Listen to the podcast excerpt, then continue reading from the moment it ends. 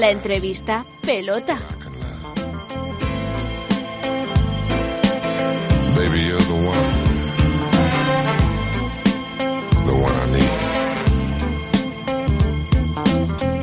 Tiene que seguir el programa y Yo estoy seguir. casi, ¿eh? Eh, Dani no se puede hablar con la boca llena. Hecho, hecho. Delante, además del invitado que tenemos hoy, que bueno, pues es un honor presentar al general Budiño que está con nosotros y que va a acompañarnos en los próximos minutos. Es una persona muy conocida y muy querida en Ávila y hoy vamos a conocerle un poquito más en profundidad. Bienvenido al Voy a embobadero. acercarle el micrófono. Al Ahí embobadero de la cadena COPE, probablemente el invitado más elegante que hemos tenido hasta el momento en este programa. Y de mayor categoría, poner- de mayor Bueno, rango. Hombre. acuérdate que José Ra vino en traje también, pero sudó tanto que al final no sé si se le quitó hizo con él, sí, acabó con la corbata a la cabeza. El Parecía una boda aquello. Vamos a conocer, si os parece, a nuestro invitado antes de poderle entrevistar, antes de escuchar su aterciopelada voz con la marca de la casa, con una postal sonora que suena así.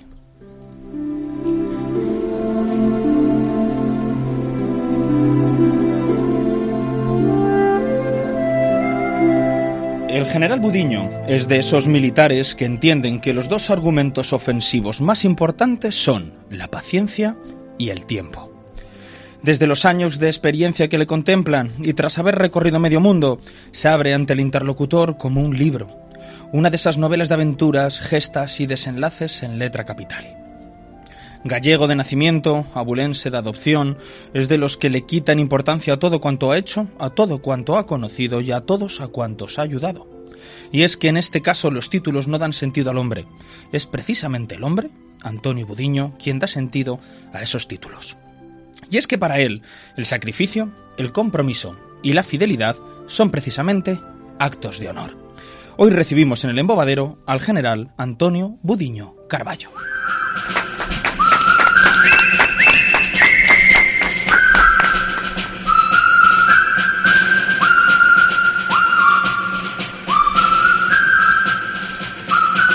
Por esto, general, por esto, general, nos llam- lo llamamos la entrevista pelota, porque empezamos, empezamos dando cera. De la buena. Pero de la buena, de la buena. Esas eran las preguntas difíciles. Y hasta aquí, exactamente. Davvero che sono stupito perché non speravo di avere questa intervista con voi e godere la, la situazione nella che siamo. Eh, parlo così italiano perché come avessi com- cominciato con quello della Roma e, ¡Mamma Eh, mia! eh, ¡Santa Madonna! ¡Mamma mia! io ho vissuto tre anni a Firenze. Il sudore, il sudore, la mia cabeza. Ti ringrazio per le tue parole, grazie. ¿Cómo te quedas? Creo que me ha dicho algo bonito, pero no estoy seguro del todo. Yo he entendido algo de que ha vivido unos años en Florencia, ¿verdad? Anni Tres allí. años, sí, el- Oye, muy provechosos en cuanto al lenguaje, porque va, madre mía. Pues eh, para que veas, a mí me costó, sí, me costó, pero luego le quería tanto a ese idioma como a la ciudad, como al país, que me propuse hablarlo y efectivamente lo conseguí. Bueno, pues lo conseguí por lo menos hacerme entender y hacerme eh, relacionarme y poder salir a la compra y no tener que andar siempre señalando con el dedo, ¿no? Es- he usado las manos como lo usan ellos, obviamente. Pero sí, fue un placer y bueno, de hecho cuando volví me examiné en la escuela de idiomas y sí saqué el 4 permanente, o sea que sí que lo hablaba bien. Pero puedo decir una cosa, la raza mejora, como decíamos antes de entrar. Y yo estuve allí tres años, pero mi hijo Marco Antonio, el médico, estuvo un año. Y yo conseguí hablar, voy a decir, italiano es una petulancia, hablaba el lenguaje, sí. me defendía en italiano y escribía en italiano. Mi hijo en dos meses aprendió toscano. Madre mía. En ya Florencia. es otra Toscano cosa, es otra cosa, pero con las, sus relaciones allí estaba en Erasmus y la verdad me Ahí dejó alucinado que- porque el toscano es otra cosa. Toscano no es el decirle ci vediamo dopo al pomeriggio, dice allí. Algo ci- así, más o Ci menos. vediamo al toco. Toco es mediodía o... Es que en Erasmus se aprende mucho, Voy a prender una, una joja-jola, no se dice Coca-Cola, el, el toscano dice jo- Joja-jola. eh, Él habla, si algún día tenéis ocasión, él habla toscano. Una palabra de italiano imprescindible para sobrevivir en Italia, ¿cuál me recomendaría? Prego. Prego, prego, todo prego, ¿no? Prego, prego. El, el baño, prego. prego, prego, Dos menús, prego. prego. Bueno, vamos a conocer un poquito más a nuestro invitado de hoy, eh, que yo me acabo de enterar eh, del nombre cuando estábamos eh, preparando el programa, porque para mí siempre ha sido... No sabía ni quién venía hoy. Porque aún se, se prepara mucho las entrevistas. Hoy, qué- hoy qué futbolista viene. General Budiño. Y dijo general de nombre, Budiño de apellido. Oye, guapo, no te que dejar de mal, que acabo de decir que preparando el programa es cuando me he enterado de su nombre, porque para mí siempre ha sido y siempre será el general Budiño, porque es como lo conoce todo el mundo en Ávila, pero vamos a conocerle un poquito eso, un poquito más en profundidad.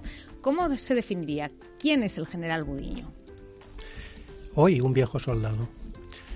Eh, es curioso, me ha dado la entrada así de que es- mucha gente en Ávila no saben que me llamo Antonio. Ujú. ¿Ves? ¿Ves? ¿Ves? Sí, no, no, no es echarle un capote, no, no, es que es verdad, es verdad. Yo en el ejército mi nombre de guerra es Buddy. Todos tenemos como un nombre ese por el que te conocen. Hasta tal punto que mi esposa, en paz descanse, Maripili, que tanta culpa tiene de que yo esté aquí hoy y yo sea quien soy, ella me conoció como Buddy y falleció llamándome Buddy, nunca me llamó Antonio. Con lo cual yo he sido Buddy, Buddy, Buddy. Mi padre era Buddy, hasta que un día mi madre cogió el teléfono y ya harta dijo, ¿pero por qué Buddy pregunta? ¿Por el padre o por el hijo? Y entonces le dijeron por el hijo. Entonces le dijo a mi padre, desde hoy eres Antonio, ya no eres Buddy porque Buddy es...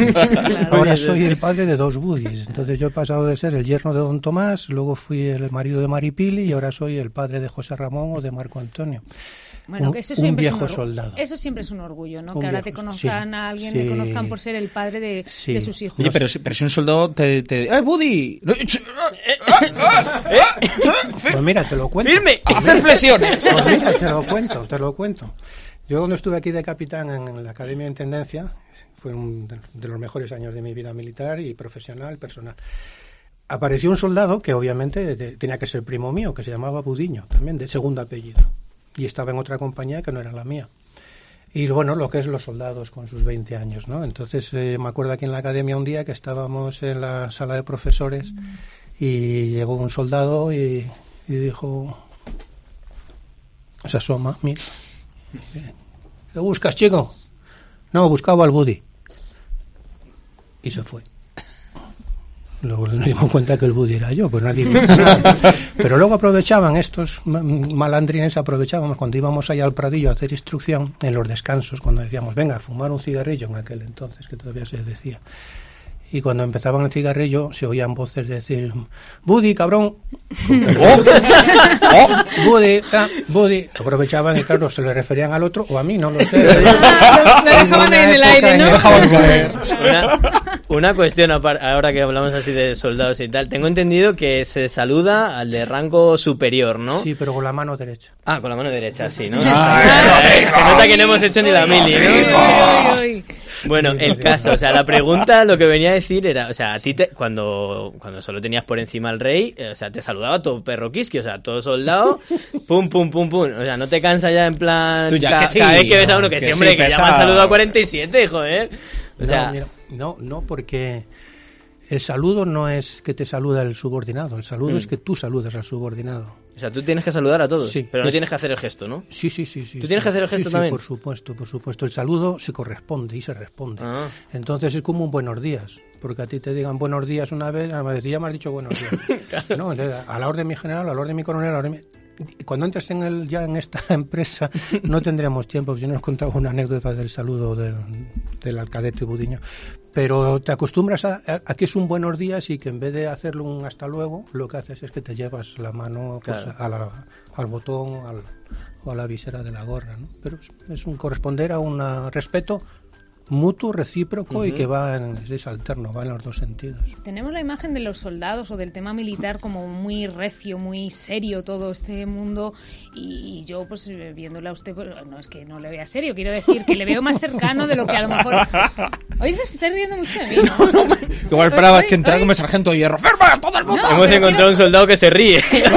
Primero en cope. Usted me entiende lo que quiero Sí, decir, ¿verdad? quiero decir, tenemos la idea de, pues eso, además a mí me impone mucho. Yo tengo una anécdota con el general Budiño. A ver, a En ver, el- a en ver. El centenario, yo no sé si se acuerdan, Veréis. el centenario de Santa Teresa en el convento de la Santa, que yo estaba Sí. muerta porque se nos había ido la luz, era Sí. un desastre aquello. Yo tenía unos tacones así de grandes, Dani, así de grandes. Maravilloso.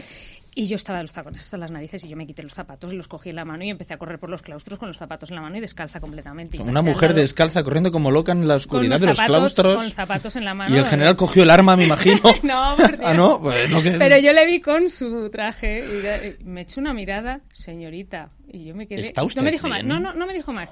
No me pudo más. que ¿Hiciste así con la mano derecha? No pude más que pararme y ponerme los zapatos y seguir andando porque digo, madre mía. Por eso quiero decir que tenemos pasa, como la imagen esa, ¿no? Del, del, del, del, eh, del soldado recio, del pero bueno, no dejan de ser personas eh, como nosotros, ¿no? Eh, ¿Es verdad? Sea, ¿Hace justicia esa imagen al, al ejército hoy en día? Bueno, es, que es como todo. Es, la profesión es una cosa y luego la persona es otra. Entonces, en la profesión, pues la seriedad, aquella gente que se está jugando la vida al día a día y que se está formando para jugarse la vida, es muy serio. Nosotros no, cuando éramos intendentes y panificábamos, no hacíamos panes con harina de fogueo, hacíamos panes de verdad y disparábamos de verdad. Y, y se usan explosivos de verdad. Y los carros son unas máquinas muy pesadas y muy peligrosas manejadas mal. Luego ya en la Y- cantina... En la cantina es otra cosa. Claro, Cuando acaba el día militar y estás en el fuego de campamento o estás ya con los compañeros, pues obviamente sale lo que eres dentro, obviamente. Claro, y en familia, me es como- imagino, y en familia, es distinto. como- eso de que decían antes es que el militar se ha tragado el sable y siempre es un hombre Claro. recto y bueno, el militar es una forma de vida, el militar no es una profesión. Yo nunca me he querido poner en mi DNI profesión militar, no, profesión Es. en todo caso funcionario. No trabaja de, sino No, es. no se trabaja, no se trabaja de militar, eres militar y entonces sí que es verdad que la puntualidad, la disciplina, el respeto, la subordinación, pues todo eso luego lo, lo de alguna manera lo extrapolas a tu vida. Pero la seriedad, yo creo que es todo lo contrario. Creo, que son profesiones como puede ser el bombero, como puede ser otras profesiones de riesgo. Precisamente el tener que ser serio en tu trabajo te ayuda a luego disfrutar más de los momentos de relax. Eso se lo ha llevado a casa, quiero decir, a los niños también los hemos eh, educado con disciplina férrea. O en casa de Ahora herrero. que, ahora- ahora que no nos escuchan palo. Marco Antonio no, la y verdad es José que, Ramón. es que no lo he necesitado. Yo he necesitado, creo que pocas veces en mi vida, el usar el, la autoridad. He usado más el ejemplo y, y yo tengo recuerdos yo en casa, por ejemplo, a mis hijos, yo que jamás les dije que hicieran los deberes. Yo me acuerdo Qué con- suerte. Sí, sí, sí, es verdad, ¿no? no y no estoy echándome muy ningún Y farol. el día que el que lo hicieron... Ojo, yo la mía, de, momento, de, mo- de momento, tocaremos madera, Y- yo la mía y mi hijo Marco Antonio, que me estará escuchando por ser el primogénito, si no cuando se, le, cu- se lo cuenten, sabe que no me va a dejar mentir. Yo me acuerdo que a él había que sacarlo de la mesa que estaba estudiando y decirle, vete a jugar, que ya has estudiado bastante, que ya está bien. Y decía, no, es que a mí me gusta saber lo que viene el día siguiente. No, bueno, entonces le decía, bueno, pero ya está bien, déjalo, que no es todo es estudiar. Entonces me dijo él, y tendría 10, 11 añitos, me dijo, ¿y me lo dices tú? que cuando me levanto por las noches a hacer pipí, estás con el fleso que te veo ahí en el comedor estudiando. Madre mía, qué suerte. Entonces con eso... Qué barbaridad. Es que el ejemplo, los niños- ejemplo. los Mi madre hubiera secuestrado a su hijo y, muy bien- y me hubiese dejado a mí en una cesta de mimbre en la No, puerta. No, no, Cualquiera no. va ahora con esta sección No. que tengo preparada, ¿eh? Venga, vamos a pasar al Venga, fotomato. dale. Eh, son preguntas en ráfaga, respuestas muy rápidas. Lo primero Dale. que se le pase por la cabeza. Sí. Juan Carlos I o Felipe II. Rey, Pontevedra o Ávila. las dos. Servicio militar u objeción de conciencia. Servir a España. Chuletón o pulpo a la gallega. Qué hambre. Ciencias o letras. Ciencias. Avión o barco. Barco. Clásico o moderno. Clásico. Disciplina o libertad. Libertad. Capitán América o Iron Man. Teniente. Atacar o defender. Estar. Reyes Magos o Papá Noel. Reyes. Gaviota o Rosa. Gaviota. Hasta aquí la sección. Me, encanta- Me encantan algunas respuestas porque son O sea, dicen más por lo que callan que por lo que dicen, ¿eh? sí, sí. Me encantan. Vamos con temas de actualidad, vamos a ponernos Mm. calientes. Venga, venga. Por un lado, general, ¿España se va a la mierda, como dicen? ¿Dónde está la mierda? No lo sé, en teoría, ¿a dónde vamos? ¿A dónde va la- Al final del camino. Entonces, si no sabes dónde vas, no vayas. ¿Qué hacemos con Franco? Respetarlo. Hay división en el ejército con el tema. Mm, Que yo sepa, ¿no? No hay división. En el ejército imposible. Que cada uno piense lo que tenga que pensar, sí, pero división ninguna. ¿Y en la sociedad?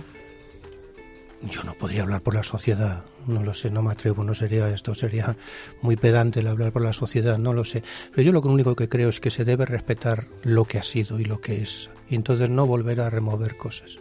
Él fue lo que fue, Y lo dice un viejo soldado que vivió en la época de Franco. ¿eh? Y yo no puedo decir. ¿Cómo, ¿Cómo fue esa transición dentro del ejército? La transición de la muerte de Franco, llegada de la democracia. Ejemplar. Ejemplar y yo la viví de teniente. Quiero decir que soy de aquellos oficiales jóvenes que decían entonces, es que la oficialidad... Y yo conviví con generales, pues obviamente, yo no quería decir anclados en el pasado, pero nostálgicos del pasado que habían vivido, lógicamente, habían vivido una guerra y, y eran generales de aquella época. Y tuve, conviví con ellos y conviví con oficiales jóvenes. Y yo lo que aprecié en aquel entonces, que es lo que a lo mejor sí que me da más pena del presente, con una tremenda ilusión. Con una tremenda ilusión. Ilusión que ahora parece ser que alguien quiere cercenarnos y no van a poder porque la ilusión es un tema de cada uno y cada uno defiende sus ilusiones. Pero fue una transición, ahí están las hemerotecas de la época, ejemplar para todo el mundo, ejemplar. Vuelvo a decir, yo cuando estuve destinado a Nueva York o cuando estuve en Bosnia, cuando estuve en Italia, todo el mundo cuando nos hablaban, nos hablaban de España, del ejemplo que había dado en una transición tan tremenda y tan peligrosa como se, prejuzgaba que iba a ser aquella. Pues hubo mucha, mucha aportación por parte de los que se iban, mucha humildad y mucha caridad, es decir, nos vamos, ahí os queda, y de los que vinieron que dijeron, nos quedamos y os respetamos que os vayáis.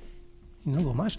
Y lo vivimos con toda la tranquilidad del mundo y se votó con toda la tranquilidad del mundo. Y hoy en día, ¿cómo está el ejército? ¿Hay muchos generales, tenientes y altos cargo- car- cargos y poco soldado o no, no es así? No, bueno, hay los que tiene que haber y no sé si serán los más o los menos, pero lo que hay es lo que se puede permitir el ejército español. Somos profesionales y lo que tenemos, por ejemplo, en el ejército de tierra, pues, eh, pues tenemos 80.000 eh.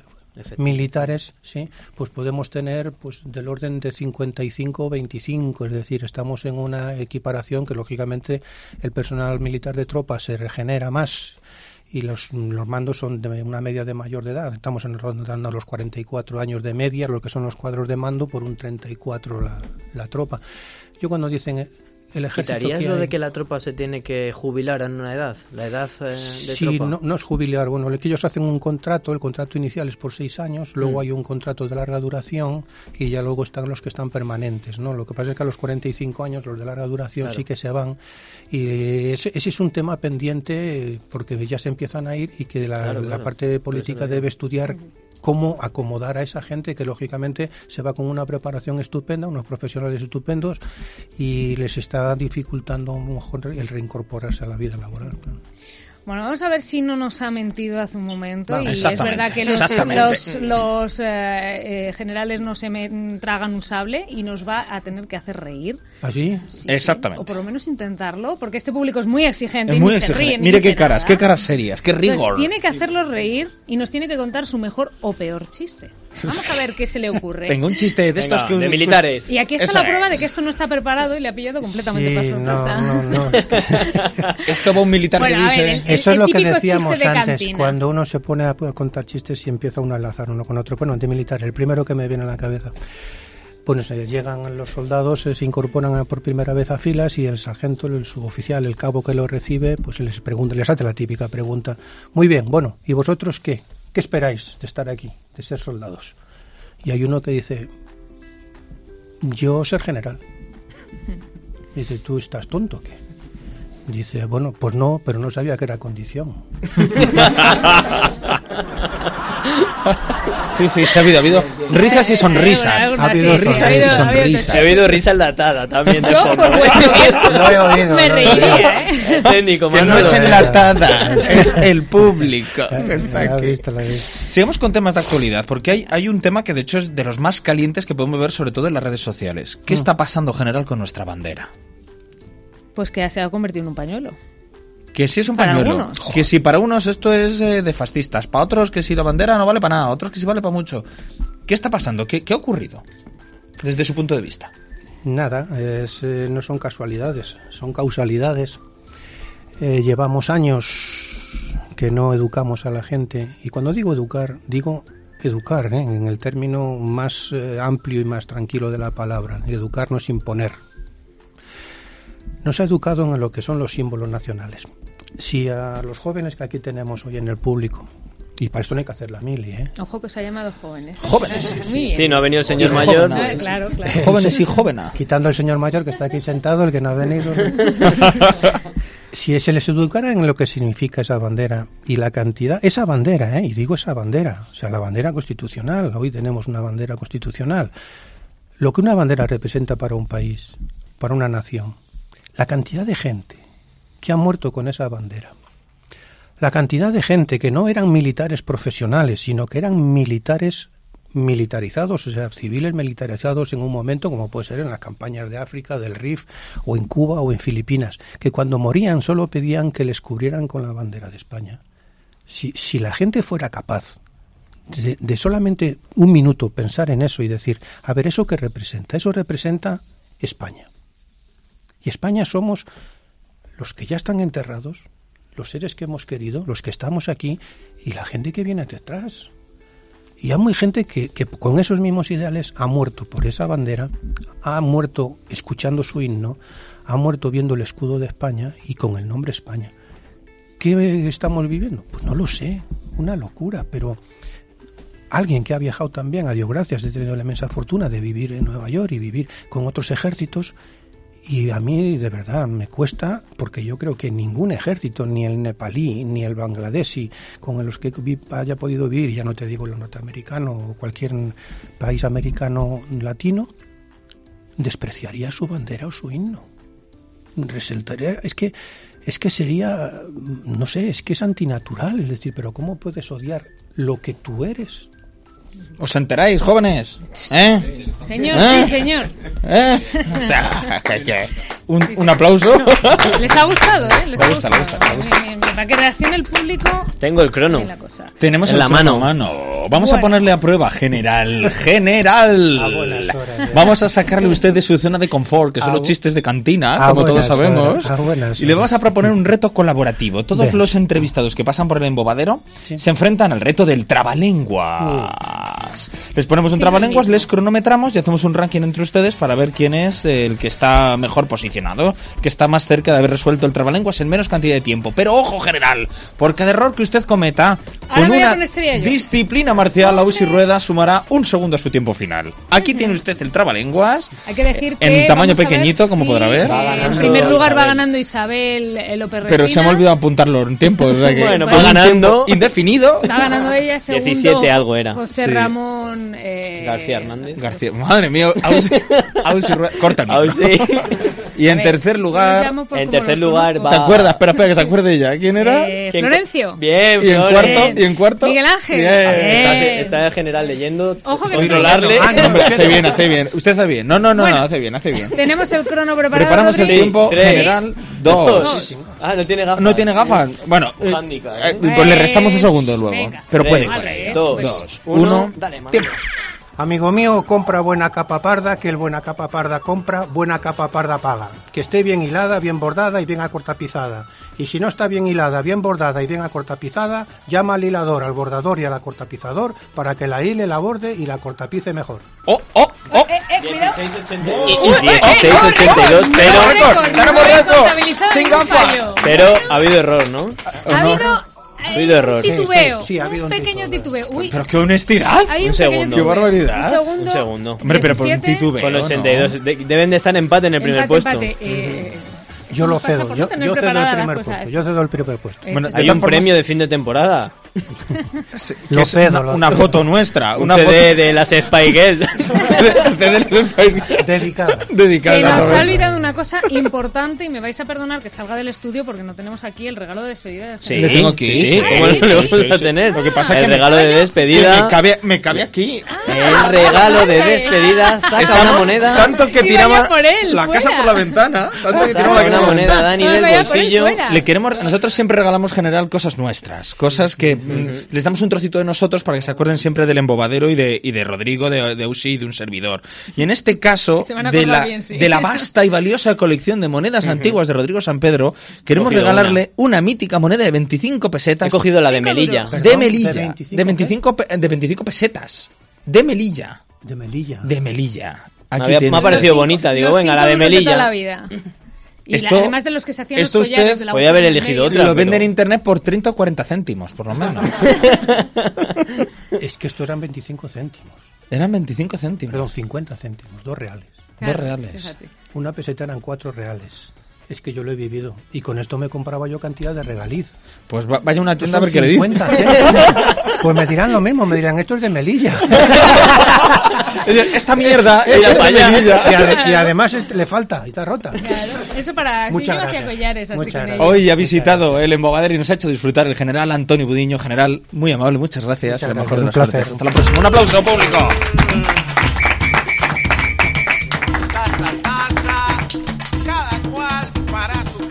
Y nos despedimos, señoras y señores. Hasta aquí llega el embobadero de hoy. Dar las gracias a Rodrigo San Pedro, a María Auxiliadora Rueda, Eh, A ti, eh, Dani. a Manuel. Ah, Córtame, córtame el nombre, A- casi a- solo me llama cuando me regaña. a- a Ux- muy corto, A.R.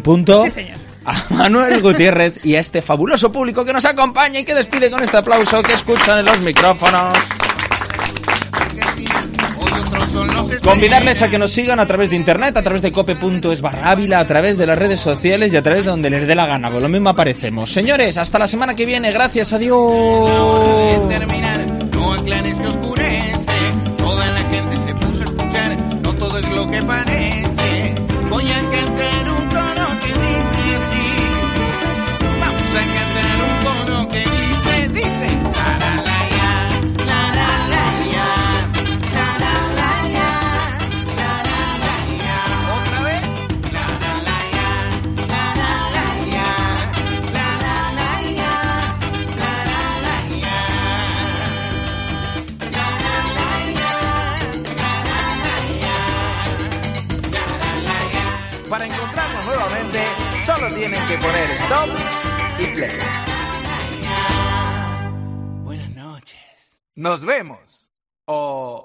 Nos oyemos.